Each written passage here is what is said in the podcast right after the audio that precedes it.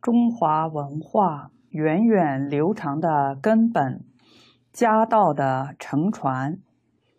二零零八年四月，上镜下空老法师在家乡安徽庐江做了一场名为“中华文化源远流长的根本，家道的承传”之演讲。此文含义隽永。影响深远，今恭敬整理，敬分章次，编于岁次丙申年清明祭祖专刊，以享读者。一家是人一生的靠山。杭州归来，途经婺源，看到乡村人家，一个村庄。即是一家人，古老的家，青壮年已经离开，遗址依然可观，令人回忆当年。中国从前的家，我们庐江地区也有，但是现在没有了。一个村庄就是一个家庭，五代同堂。你看我们家谱，一行五代就是一个家。大家庭人口少的也有七八十人，如果家族人丁兴旺，也有两三百人。很多人读过《红楼梦》，《红楼梦》就是这样的家庭。中国从前的家庭是温暖的，家是一个人精神物质的终身寄托与保障，无论你做什么行业。家庭支持你，家庭给你做靠山，称之为老家。无论你在哪里，无论你干什么事业，精神物质上只有一个决定靠得住的老家。人活在世间，为什么？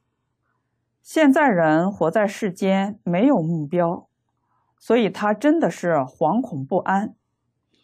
从前的人活在世间，都是为了家庭，为我的父母，为我的家族，为我的祖先，荣宗耀祖，光大门楣，一生有方向，有目标。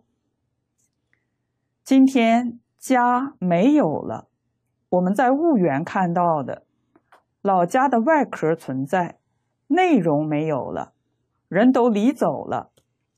但是还看得到那个样子，所以现在我们讲到齐家是很难讲，讲了没有人懂。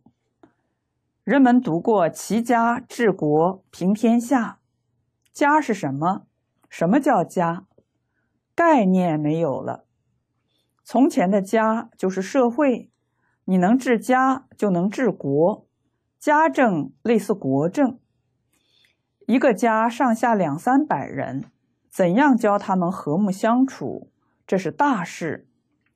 所以小孩一出生就不可以有自私自利的念头，一有自私自利，家就不和了。因此，从小就必须培养他这个观念：人生应知一切皆为这个家，你是这个家的一分子。大家庭里。个人赚钱都要归公保管。你看《红楼梦》的管家王熙凤就明白了，她就是管家，家里任何人生活费用完全由家庭负责，零用钱每个月像发工资一样，按照等级发给，特殊的用途都是统筹处理。家是一个社会，你能治家。当然就能治国，治家跟治国没两样。懂得这个事实真相，才晓得齐家治国平天下的道理。你若是身不修，你的家就不能齐。身是什么？起心动念是为整个家族，而不能为个人。为个人，这个家就麻烦了。大家就会有争执，就不和了。所以家和万事兴。二世代承传的家道，家的功能最重要的是世代承传，所以说无后为大。家道有人承传，家规有人承传，家学家业有人承传。而不只是子孙多，子孙虽多，如果没有教育，没有德行能力承传，家就败了。家道、家学、家规、家业的世代不绝，真的是要靠读书，不读书不行。家里子弟有天赋的，好好的培养他，他要承传这个道统。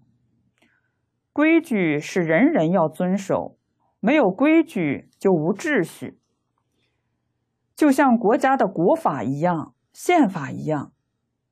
大家庭有大家庭的好处，小家庭比较自由，但是小家庭的缺陷太多了。这是老祖宗的智慧。一个人能够在一生中幼少培福，青壮造福。老年享福，儿孙绕膝的天伦之乐，这样的天伦之乐，在外国人是做梦也想不到的。你给他讲，他没有概念；而在中国传了五千年，民国初年还存在，只是二次世界大战之后，大家庭逐渐衰微没落了。我在童年时代，我们家乡农村的居民，一个村儿就一个姓，家中人人都关心族人，人人都能照顾族人。他能照顾家人，自然也乐于照顾别的人。常见的往来旅客，都能跟家人一样的关怀照顾。今天我看到了婺源乡村还有这么多的大家庭遗址，我知道这是中国五千年国家长治久安的根本。现在我想再也不可能恢复了。但是家的精神与功能对人生实在是太重要了。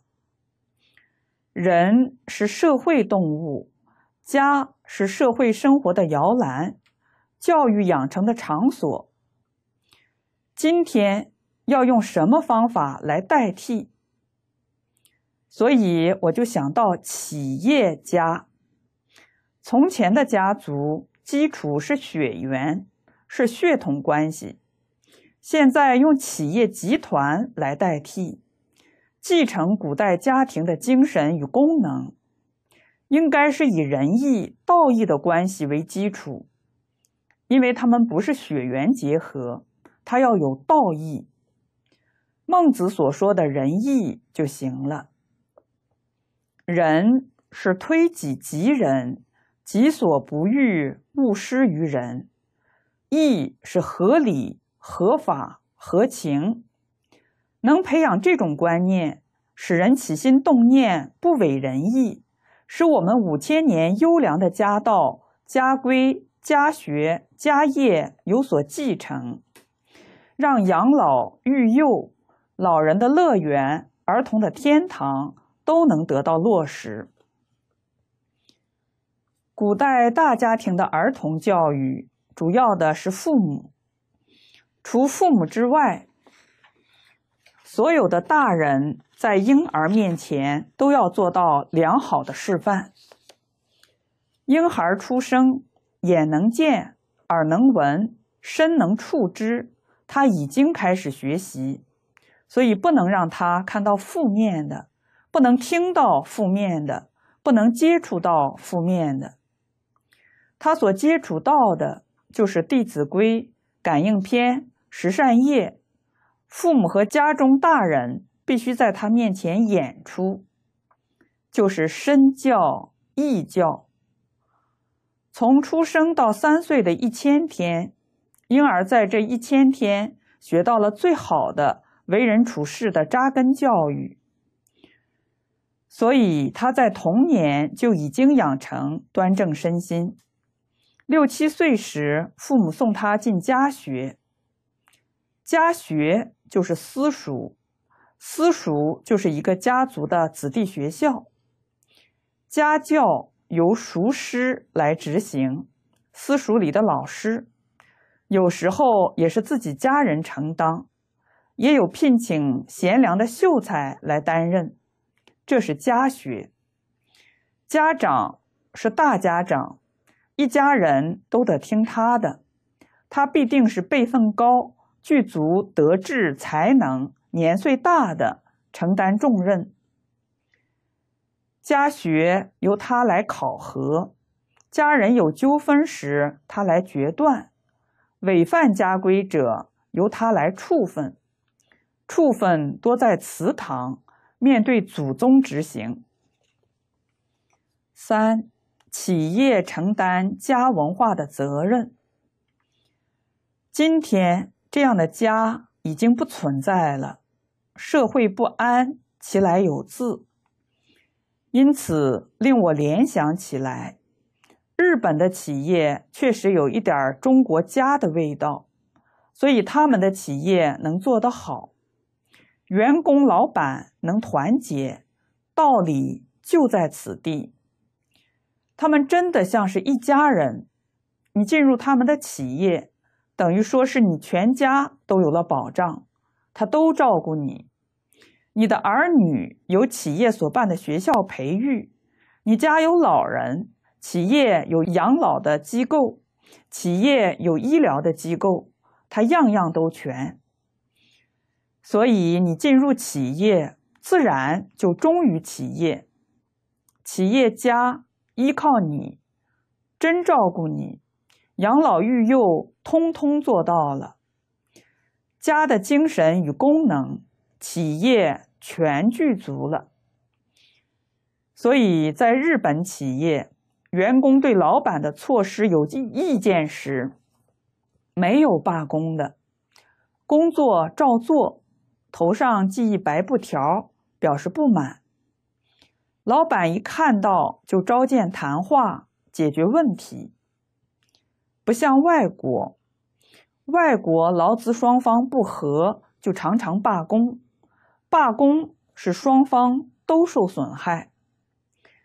日本的公司从来没罢工过，所以欧美人士对日本人觉得不可思议：为什么工人不肯罢工？原因是日本公司老板保障了所有员工家庭的幸福，包括员工本人退休养老。公司是一个大家庭，它供给你一生所需，这是在外国公司所没有的。外国工人老了，只好进入养老院，养老院有国家办的。也有私人办的，它不是人们的老家。我想到这里，寺院岂不是修行者的老家吗？我们知道古大德多有数十年不离道场，如慧远大师等一百二十三人，三十多年不出山门。今天寺院里所有的红护工作人员。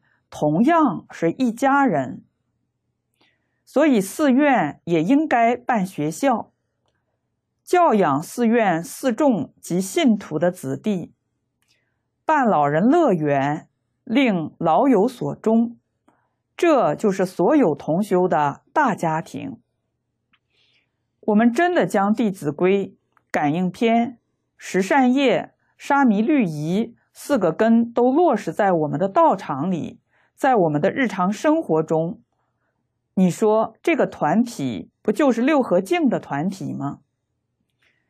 这样的人生，他为社会做出典型模范。这里的大众皆是生活在真善美慧的幸福之中，他们真的得到了人生的乐趣、意义和价值，他们自然的发挥自己的专长。主动义务的服务、传授、培训下一代，古代寺院的经济主要来源是依靠收租，有很多大富长者供养寺院的是田地、山林，寺院将田地、山林租给农民种植，农民每年将收入的一部分供养寺院，这些粮食足够生活所需。所以，寺院经济稳定正常，它不依靠信徒捐献，也不必化木，所以那时候的修道人心是定的。游客来到寺院，由知客接待，其他的人即使见面也不打招呼，所以修行的心是定的，真能成就。现在的修行。总是攀援信徒，心不在道，成就自然比不上古大德。希望企业家能将企业向中国古代大家庭的模式去发展，就是继承大家庭的道风、德行、学术，把家对人生、社会的一切功能重新展现在现代企业里。为人生再创幸福，为和谐世界社会重奠根基，这样的人生才有价值、有意义。是企业公司的员工都是自己家人，这个团体就是一家人，这样做个典型，做个模范。这是什么？这才是社会安定、和谐世界。真正落实的示范，才称家和万事兴。四，承传养老育幼的优良传统。从前的帝王垂拱而治，享福受乐，哪有像现在这么乱？现在做官多辛苦，一天到晚忙得连一分钟时间都找不到。建国军民，教学为先，伦理道德的教育比什么都重要。事业愈大，家庭也就愈大。家大没关系，只要大家有共同的理念，共同奋斗的目标。最重要的是不以利合，利合必然弊端丛生。要以仁义、道义合众。事业是为社会服务，不是为赚钱。利润取之以道，利润只需养这个家。企业公司，公司事业的继承不一定是自己的儿女，员工里优秀的人才，可以培养他担任未来的董事长或是总经理。大家有一共同认知，选贤与能来主持这个家业，所以现在把企业家的家的意义重新建立起来，承传了古代大家庭的传统优秀的功能与精神。企业公司既是一个大家庭，员工皆是这个大家庭中的一分子。一个人进入公司之后。经过严格的训练考核，要求他落实三个根的学习，认真服务，确有成绩。这个员工的家人一生的养老育幼大事，通通由公司负责承担。公司有老人乐园、山庄，有学校及各种培训班。养老及育幼是要有最安全的生活环境。我们最重要的是有共同的愿望，就是建和同解。在这个基础上，将企业建构成现代的大家庭。山庄旁边是医院，是学校，有小学、初中、高中，年龄大一些的学生可以迁至别的地方去。有小学、初中、高中，年龄大一些的学生可以迁至别的地方去。初中小学、幼稚园的小朋友可以常常亲近老人，让他知道敬老。他在这里学。老人爱护小孩，老人有很多的经验可以传授给小孩。听老人讲故事，老人喜欢讲故事，他生活就快乐，不至于像外国的老人院，没人给他讲话。老人院全是老人，精神生活很苦闷。有的老人年岁太大，身体又不好，痴痴呆呆的，真的是坐吃等死。所以，洛克雷先生告诉我，澳洲人并不愿意进养老院。要进驻是真的没有办法，没有人照顾，又没有能力雇人。澳洲的人工太贵，雇不起。老人院里还有些护理的人员照顾，服务员照顾，这真是逼不得已。老人如果天天有缘跟孩童在一起，同样可以享受天伦之乐。儿童学习，我总觉得是要住校。幼稚园的学童太小，可以回家，父母必须照顾。父亲工作，母亲必须要教导落实《弟子规》。小学生应当住校。由老师教导学习，自己照顾自己。一二年级的小学生应有老师照顾教导。学校也是个大家庭，孩童自幼即过团体生活有好处。他们起心动念、言语行为自然依团体规范，养成守纪守法的性格。他会顾及团体，关怀同学，他不会自私自利，他有爱心，与别人互助合作，懂得孝养父母，尊敬师长和老人。每天有机会跟老人接触，老人看孩童也很快乐，都像自己儿孙一样。我们希望造成这样的氛围。同时，山庄也是一所老人大学，老人也是天天上课，所以我们要有十几间教室。老人想学什么，应当尽量满足他。文艺演出一星期至少有一场，必要的时候，团体多了，我们可以办学校，培养演艺人才。像是戏剧学校，这也是将传统的艺术延续传之久远。现在没有人学了，也没有人听了，社会不要他们了。如果各地有许多老人院，艺术表演在山庄乐园到处表演，传播中华伦理道德因果的文艺教育，每场表演。都可以在卫星网络上转播，让社会大众看看中国老人晚年的幸福快乐生活实况。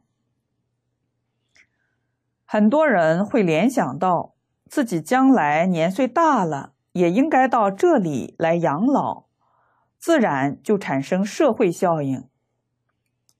我们还要有电视广播公司、网际网络。将山庄老人的活动透明化。中国古代的文艺演出总是守住一个大原则：思无邪。演出的节目内容让人看了、听了、接触到，决定不会升起邪知邪见。这就是好的社会教育，寓教于乐，几千年都是这个样子。现在都完全弄反了，现在的人心唯恐你不邪，主导的人也疏忽了，没有重视古人的理念，所以造成今天社会的动乱。英国汤恩比教授跟日本池田谈话时谈到，现在交通便捷，资讯发达，世界要避免战争，世界就要统一成为一个国家，一个国家就不打仗，一个国家由谁来统一？他们想来想去，只有中国。中国人有统一的智慧。有统一的经验，中国人自秦汉统一至今两千多年了，他有方法、有智慧、有效果，其他国家没有这种经验。中国统一没有别的，就是儒释道三家的教育，还有一个重要的落实，就是家。中国几千年来。就靠这个家，家才是社会组织的细胞。细胞健全，身体健康；细胞坏掉，麻烦大了。所以现在社会搞成这个样子。从前细胞的基础是血统，现在是用道义。你不走这一条路，希望达到社会安定、和谐世界。是不可能的。这个理想是个长期的工程，而且是非常有意义，对于国家民族有大利益。五，中国传统的教育理念：教之道，贵以专。我们应该学习古人，古人的心是定的，定生慧。古人教学的总纲领是“教之道，贵以专”。我们就是想做这个实验。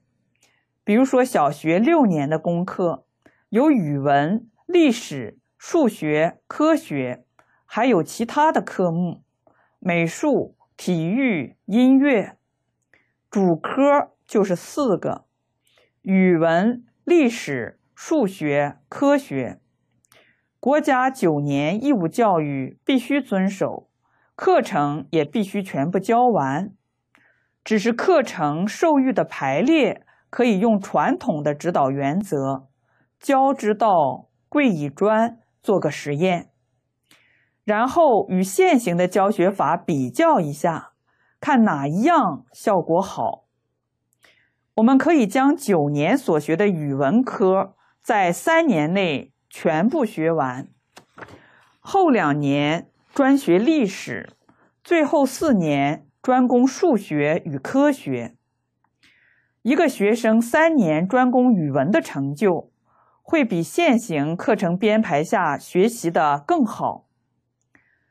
实验成功，就值得一般学校教学参考。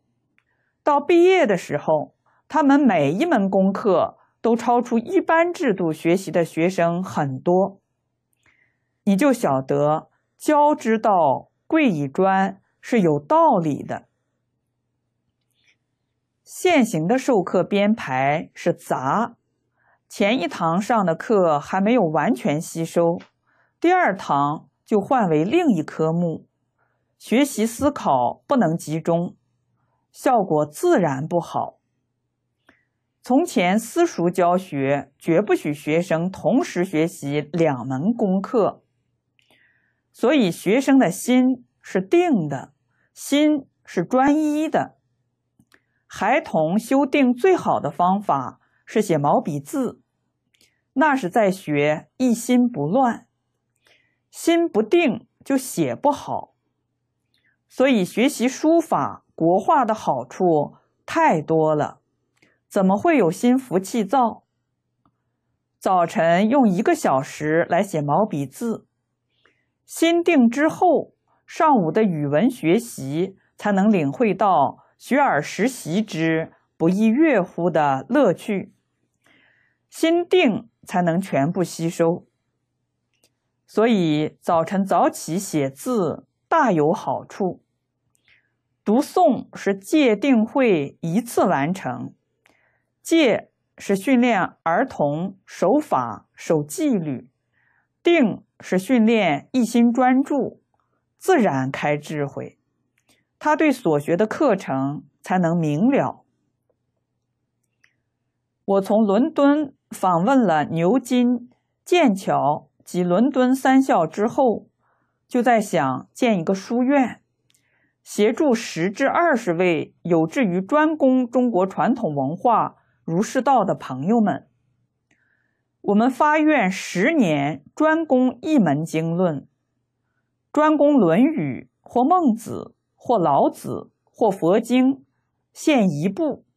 十年专攻一门，十年之后必定有非常的成就。这是为往圣继绝学，为天下育英才的大好事。这些研习者，十年之后。他们是三教中德学优异的学者、教授。这桩事我们一定要做，不能疏忽。比如学习《论语》，不要说十年，三年专攻就有出类拔萃的成绩表现。三年的成绩可以超过大学研究所的成就，再加上七年的功夫，那还得了？我们帮助他，给他良好的学习环境，让他专攻。这里就有界定会。在我们想象当中，三年在佛法讲就得三昧，学《论语》就得《论语》三昧。六七年时开悟了，一悟之后触类旁通，没有学过的不必要学，一接触就能贯通。所谓一文千悟，任何学术、科学、哲学，他一听就懂。这就是戒定慧起了作用，自信现前。这个试验成功之后，会影响全世界的教学方式。它不能不改，它不改就落后，它永远不能跟贵以专相比。这样，我们一生中就做了一桩最大的好事。这不仅是为国家民族，而是为全世界做了一桩最大的好事。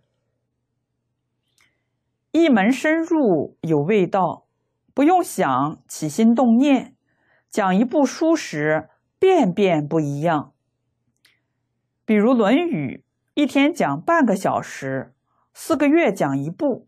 讲完再讲第二遍，二遍讲完讲第三遍，一年讲三遍，十年讲三十遍，遍遍不相同。我们把它录音、录像、存档，你就看到他的进步，看到他境界的提升。但是必须有三个根，没有三个根就不行。没有三个根，一辈子学习。都不踏实，所以扎根很重要。没有根不能成功。扎根的教育比什么都重要。扎根尤其在第一年，第一年扎根总要占一半的时间，第二年可以用三分之一的时间一直上去。每天像这些扎根的课程都要念一遍，反省、改过自新，就像佛法里修忏悔法一样，每天对照一下我有没有做到，这是一生都不能缺失的。天天要反省，天天要改过，大学问就在谦敬。如果有一点傲慢习气，就坏了。夫子说：“使教且吝，其余则不足观也已。”真正的圣贤佛菩萨对一切众生都是那样的谦卑，那是性德。性德是自然的，真正明心见性，它就是这个样子。你看《坛经》，慧能对人的谦卑，对事的恭敬；你看释迦牟尼佛。再看孔子，都是这样的，他不是装的，是天性，本来就是这样的。我们现在还有烦恼习气，还是烦恼当家做主，还是没有见性。真正见性的，对犯罪作奸犯科的人，都是一样的恭敬，他才能感化人。归根到底，现在这么多的社会问题，根本原因是人们已经丧失了真正意义上的家庭教育。人们已经没有了家，所以人人都是为自己，不再为家，不再为别人，自私自利，就导致了争夺，导致了这么多严重的社会问题。结语：实现大同世界的理想，我们认识到了问题的根源，就应该从一个企业做起。从一个团体做起，培养新形式的家，把这个新家办成学校，学习中国传统的方式。首先是父母接受教育，以身作则，然后表演给孩子，教育孩子，真正做到天下为公，选贤举能，讲信修睦。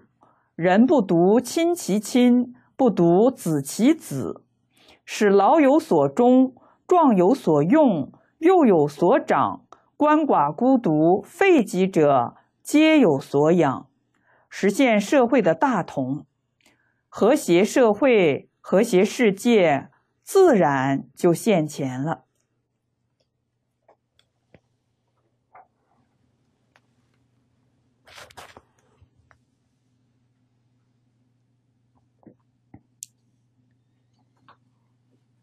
我们听了这一篇的报告，啊，这篇报告是一位法师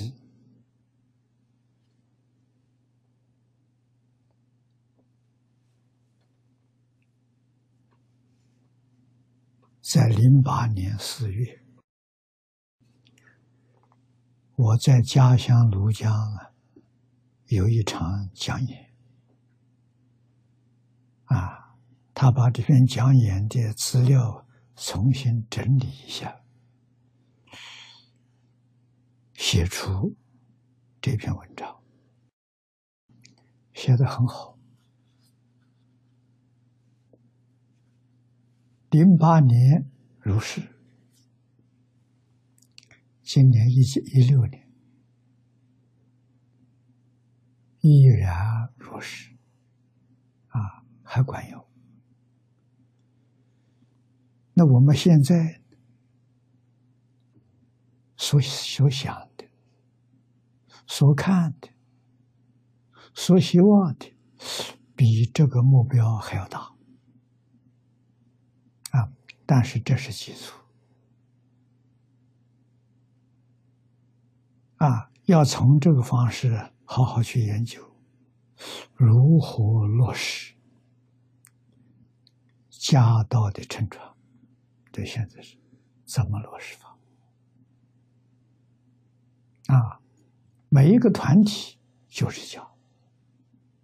啊，寺庙是个团体，它也是一个家。啊，都必须要从家文化来建立。人生才有幸福，世界才会有和平。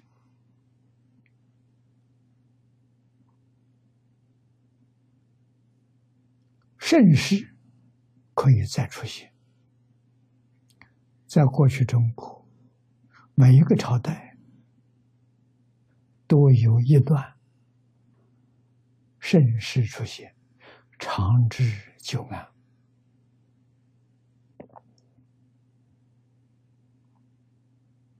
啊，完全没有动乱。啊，今天科学技术发达了，交通便捷，资讯发达。那换句话说，地球变小了。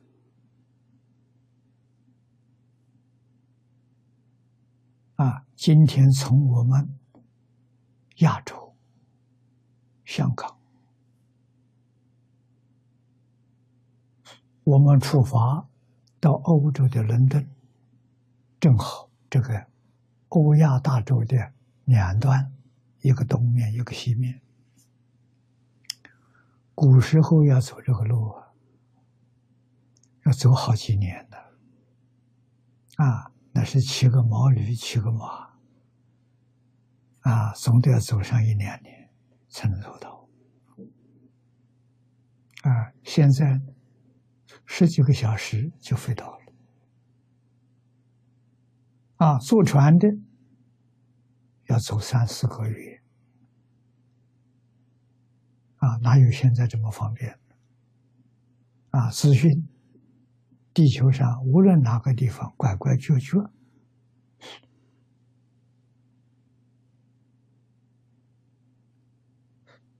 有了地震，啊，或者有了其他的这个信息了，全世界几乎同时都收到了，都听到了。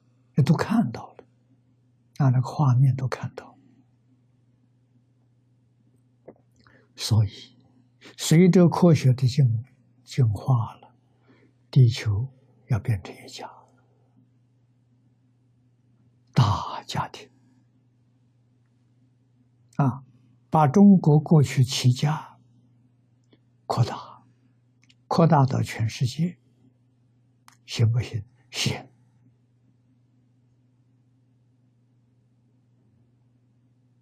啊，早年这一篇讲演，我们这些年来念念在怀，希望能有缘落实。啊，那么这些年来。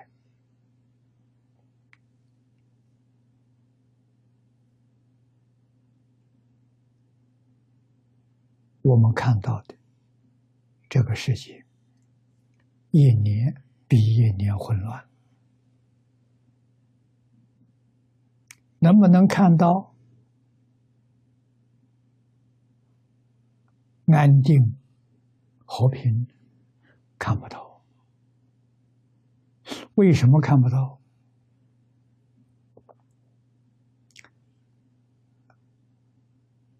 电视。媒体、报章、杂志所渲染的，全是负面。啊，这个社会没有道德教育，没有伦理教育，没有因果教育，没有圣贤教育，啊，所有的教育跟这个相反。这是什么？这就是动乱、灾难的缘由。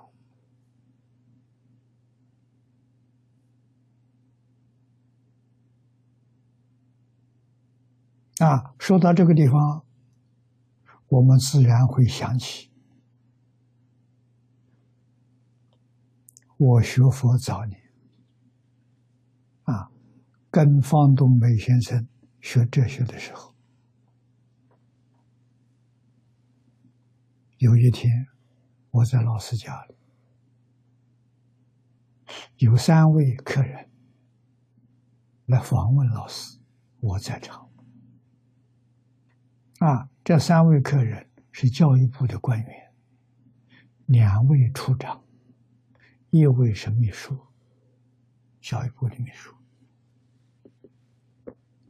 他们向老师请教，那个时候。台湾提倡复兴中华文化啊！这三个官员向老师请教：复兴传统文化从哪里下手？啊！老师听了之后，态度非常严肃，沉默了有三四分钟。告诉他们，真的想恢复中国传统文化，第一，台湾有三家电视台关闭，啊，第二个，台湾有十几个电台，无线电台，啊，那个时候很很作些，也要关闭，报纸杂志一律停刊。这三个人异口同声说：“老师，这个做不到啊！”老师就说：“这个东西天天在破坏传统文化，有它存在，你怎么复习？”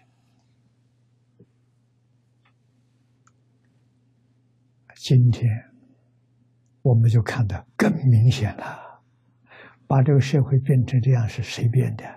就是这些东西啊！这些东西天天在破坏，你有什么方法能让这一些冲突、灾难化解？你有什么方法能给这个世界带来安定和谐？不可能呐！啊，所以我们晓得，只要有这些东西存在，啊，谈什么？都是空的，不能落实啊！啊，那么在这个地球上，我们看看哪个国家能做到？啊，有人问过我，我也说过，中国可以做到。啊，为什么呢？那个投票民主国家决定做不到。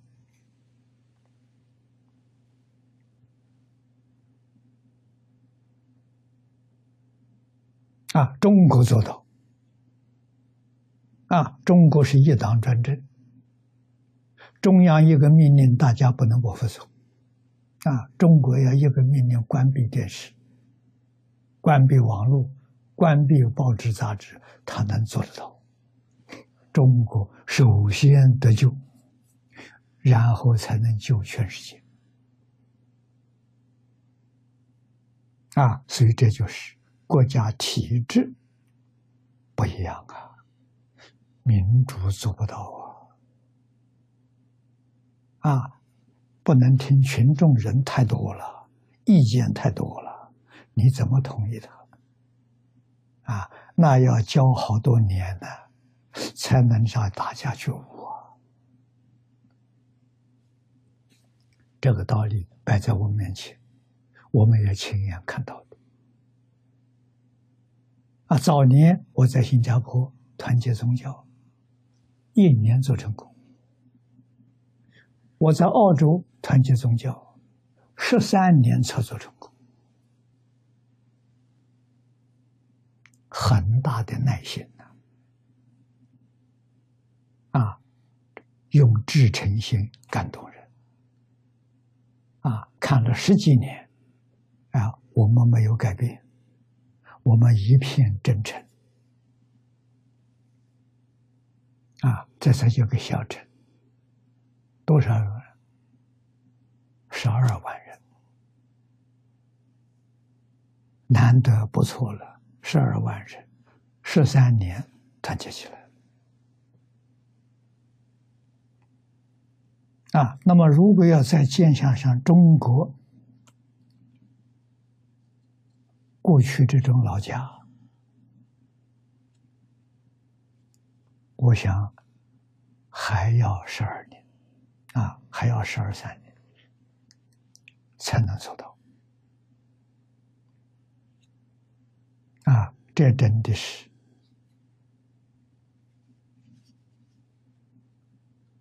人生幸福美满的。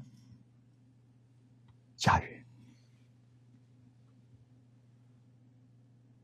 啊，什么是动力？真诚、至诚、感动啊！真诚的先决条件是不自欺，必须自己做到啊！用真心待人，真心是清净心、平等心，觉而不迷的心。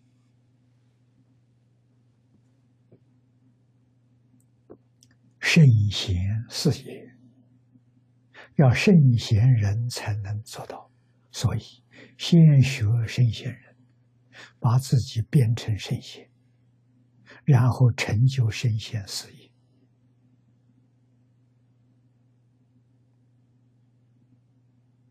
啊，所以这篇东西今天看看还是有价值。啊。放在清明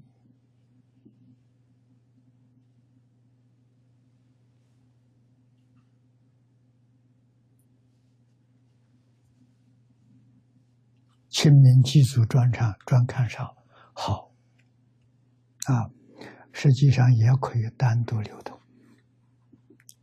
我们看下面一份。